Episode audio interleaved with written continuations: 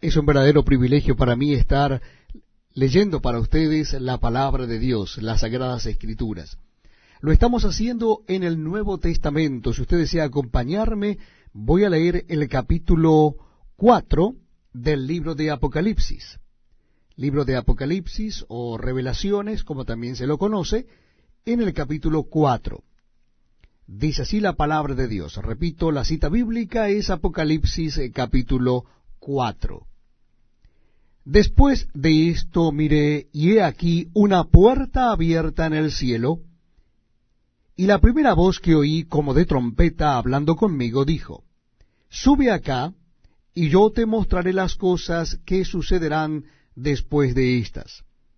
Y al instante yo estaba en el Espíritu, y he aquí un trono establecido en el cielo, y en el trono uno sentado.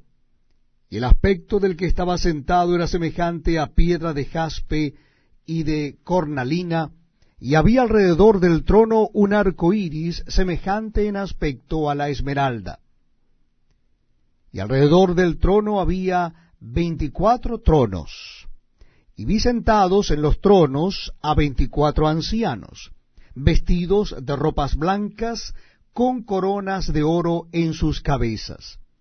Y del trono salían relámpagos y truenos y voces. Y delante del trono ardían siete lámparas de fuego, las cuales son los siete espíritus de Dios. Y delante del trono había como un mar de vidrio semejante al cristal, y junto al trono y alrededor del trono cuatro seres vivientes llenos de ojos delante y detrás. El primer ser viviente era semejante a un león, el segundo era semejante a un becerro, y el tercero tenía rostro como de hombre, y el cuarto era semejante a un águila volando. Y los cuatro seres vivientes tenían cada uno seis alas, y alrededor y por dentro estaban llenos de ojos, y no cesaban día y noche de decir, Santo, Santo, Santo es el Señor Dios Todopoderoso el que era, el que es y el que ha de venir.